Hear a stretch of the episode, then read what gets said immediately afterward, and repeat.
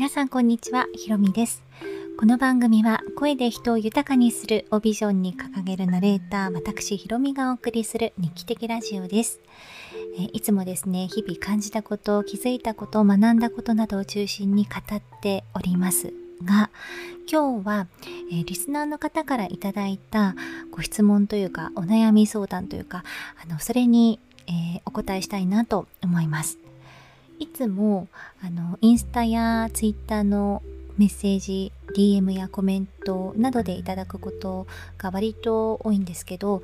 今回はですね、あの、こちらにご意見お待ちしてますっていう、まあ、Google フォームを作っていて、そちらにいただいたものです。ちょっと読ませていただきます。はじめまして。ひろみさんの声や考え方などすごく参考にさせていただいています。ひろみさんに質問です。自分の本当の気持ちを大切な人たちに伝えた時その大切な人たちを悲しませてしまうとしたらこのまま自分の気持ちを抑えて日々を過ごしていく方が皆幸せでいられるとしたらこのままの幸せを選ぶべきなのでしょうか。それとも幸せを壊してでも自分の気持ちを伝えるべきなのでしょうか。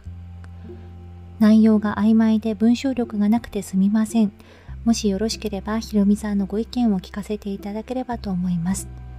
ということで、えーいただきました。いつもあの番組聞いてくださっているということでありがとうございます。またメッセージもありがとうございます。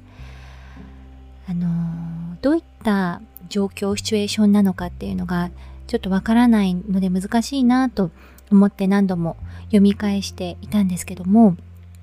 まず大前提としてあの大切な人たちに自分の気持ちを伝えた時というふうに書かれているんですがその自分が大切にしたいって思っているということはあのそうなんだなって思うんですけどその自分が大切にしたいって思ってる人たちに自分も大切にされているかっていうことをまずあの確認された方が私はいいんじゃないかなって思いました。というのも私自身経験があるんですけど自分がこう大切にしてるって思っている人に対して一生懸命こう例えば話を聞いたり言葉をあのかけてみたりあのその人のこうちょっと大変そうな姿だったり落ち込んでたりってするとすごく一生懸命になっていたけれども振り返ってみるとその人からは特に何もこう優しい言葉をかけてもらってなかったりとか約束をすっぽかされたりとかなんかこうあれ？大事にされてないな大切にされてないなっていうことが私はちっちゃい時あのあったんですよね。で当時はそれでも例えば友達なんだからって思ってたんですけどもだんだん年を重ねるごとにそれは違うなって思うようになりました。やっぱり自分もあの大切にされるべきだと思うんですね。自分が大切にしたい相手であれば。で状況によって今は余裕がないからあの自分が余裕があって相手に余裕がないからあ優しい言葉は自分がいっぱいかけられるけど相手からは返ってこない。っていうことは往々にしてあると思うんですけどでもこう付き合っていく中で自分が大切大変な時に助けてくれたりとか心配してくれたりとかっていうそのお互い様っていう状況が成り立つ関係であるべきだと思うんですよね。でそのそういう人だっていうこう前提条件のもとでお話をさせていただきたいなと思います。でちなみにそのそういう相手じゃない自分は大切にしてるだけれどもあ実は大切にされてないなっていう人であればあえて自分のこう本当の気持ちっていうのは伝えなくていいんじゃないかなと私は思いますね。なぜならやっぱり自分の気持ちを伝えるってすごく労力のいることだし例えば同じ血のこう通通ったつながった家族であっても自分の気持ちって理解してもらえるのってすごく難しいことじゃないですか。でその自分のこう気持ちを伝えたところで理解してもらえないかもしれないっていう可能性の方が私はなんか高いと思うんですよねでも理解されなくても応援はしてくれるとか理解しようとしてくれるっていうのが大切な人がしてくれることだと思うんですなので自分がこう大切にされてない相手にわざわざそんな大変なことしなくていいと思うししたところで応援もしてくれないかもしれないし理解しようともしてくれないのであれば全くもって意味がないなと思うんですよね。で例えばこの自分の本当の気持ちっていうところが本当は絵を描くのが好きで画家になりたいんだとか文章を書くのが好きで小説家になりたいんだだから仕事を辞めたい例えば子供3人いて住宅ローンを組んでいてでも会社員を辞めて自分はそっちの道に行きたいんだっていう気持ちがすごく高まってこう自分の気持ちを隠してサラリーマンやってるのがしんどいとかそういうことであったりあるいは例えば私は女性ですけどもあの男性ではなくて女性のことが好きなんだっていう性の部分だったりなんかこう自分の本当の気持ち素直な気持ちピュアな気持ちなんかモヤモヤしてる自分らしくないなって思える何かがあるのであれば私は正直に伝えた方がいいと思います。だって何が好きか何が嫌いかとかっていうその素直な気持ちっていうのは本当に価値のあることだと思うんですよね。これも私自身経験があるんですけどあの何が好きか嫌いかっていう気持ちを認めずに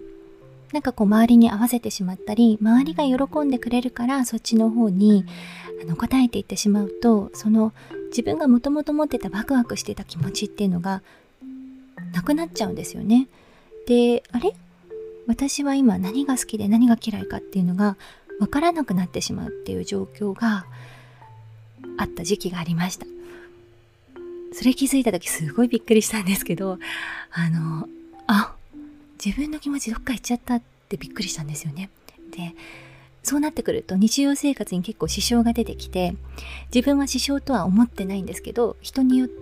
対しても好き嫌いってあるはずなのにないから人間関係なんかいっぱい作って自分が苦しくなったりとか食べ物も好き嫌いあるはずなのに何でも美味しく食べれちゃうって思ってなんか結局何でも良くなっちゃったりとかっていう経験が私はあったんですよ。だからそういう経験を経て思うのは自分が好きって思うあるいは嫌いって思うワクワクする嫌だなって思うっていうその喜怒哀楽の部分の元になる種の部分っていうのはものすごく貴重だなって思思うんですよ。だからその感度がまだ生きているうちに実は私はこうなんですって言ってみるっていうことってすっごく大事なことだと思うんです。精神衛生上。でもしそれが理解されなかったとしても応援されなかったとしてもいいと思うんですよね。だって大切な人だったらさっきも申し上げましたけど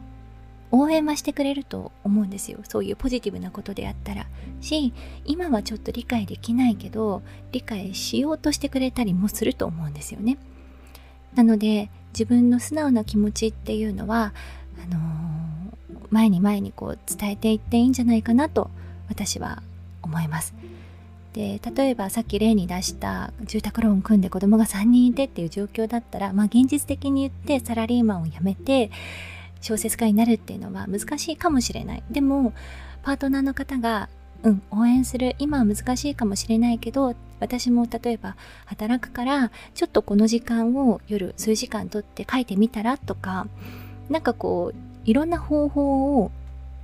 編み出してくれると思うんですよね。一緒に考えることによって。だから、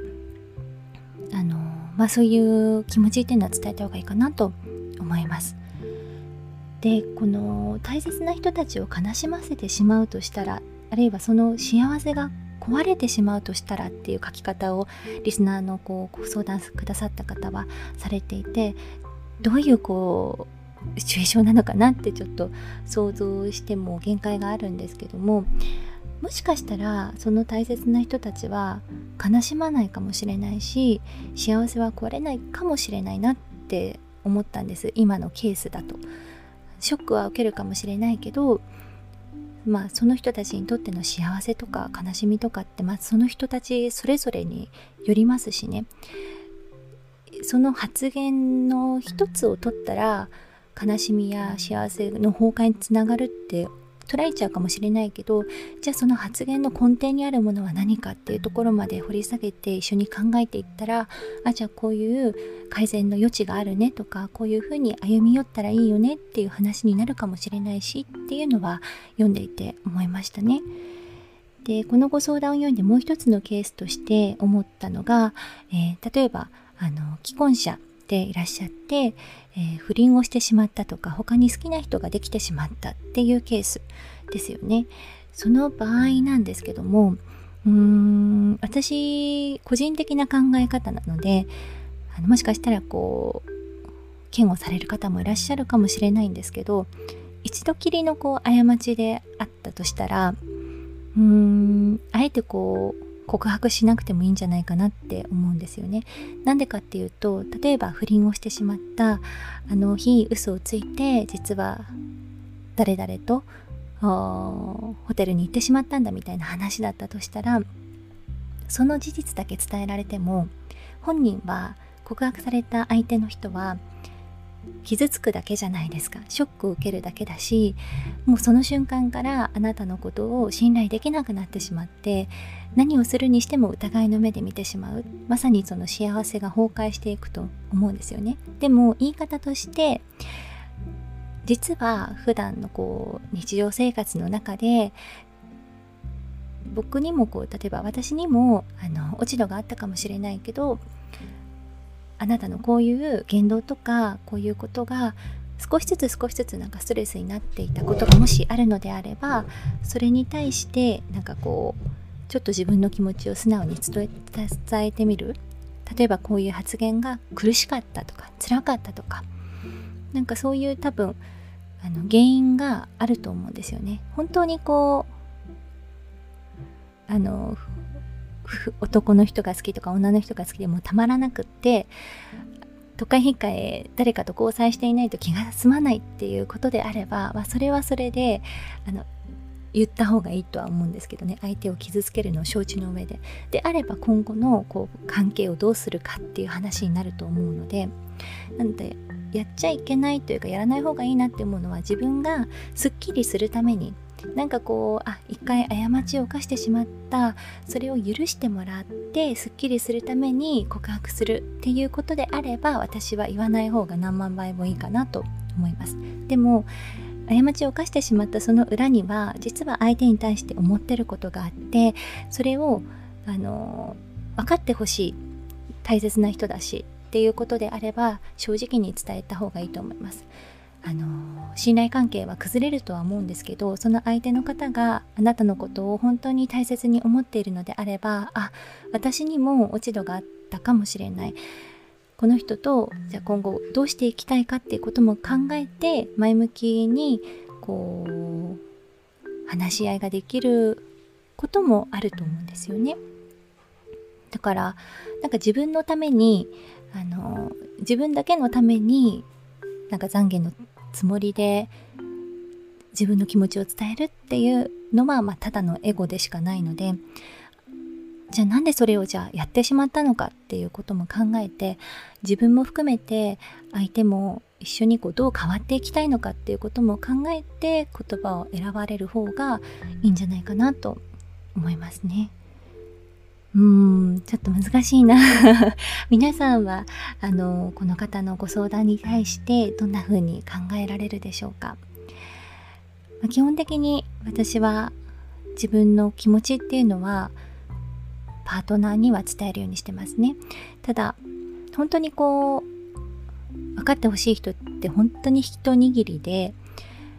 100%分かり合えることってほぼほぼないじゃないですか。パートナーであったとしても家族であったとしても。だからまず100%全てを伝えるのが正義かって言ったらそうじゃないと思うんですけど自分がなんかこう自分に嘘をついて自分が我慢をしてっていうことはいつか爆発してしまって絶対に限界が来てしまうと思うんですよね。なのでそうならないために自分の気持ちを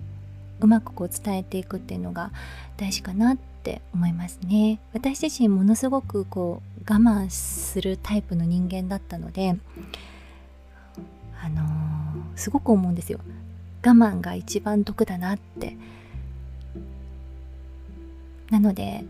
まあ誰だってねその我慢は嫌なことですし誰かにこう自分のこと否定をされたら嫌なことあの嫌だと思うんですけどうん。でもあって思ったこととか自分がこう思うっていうことを隠して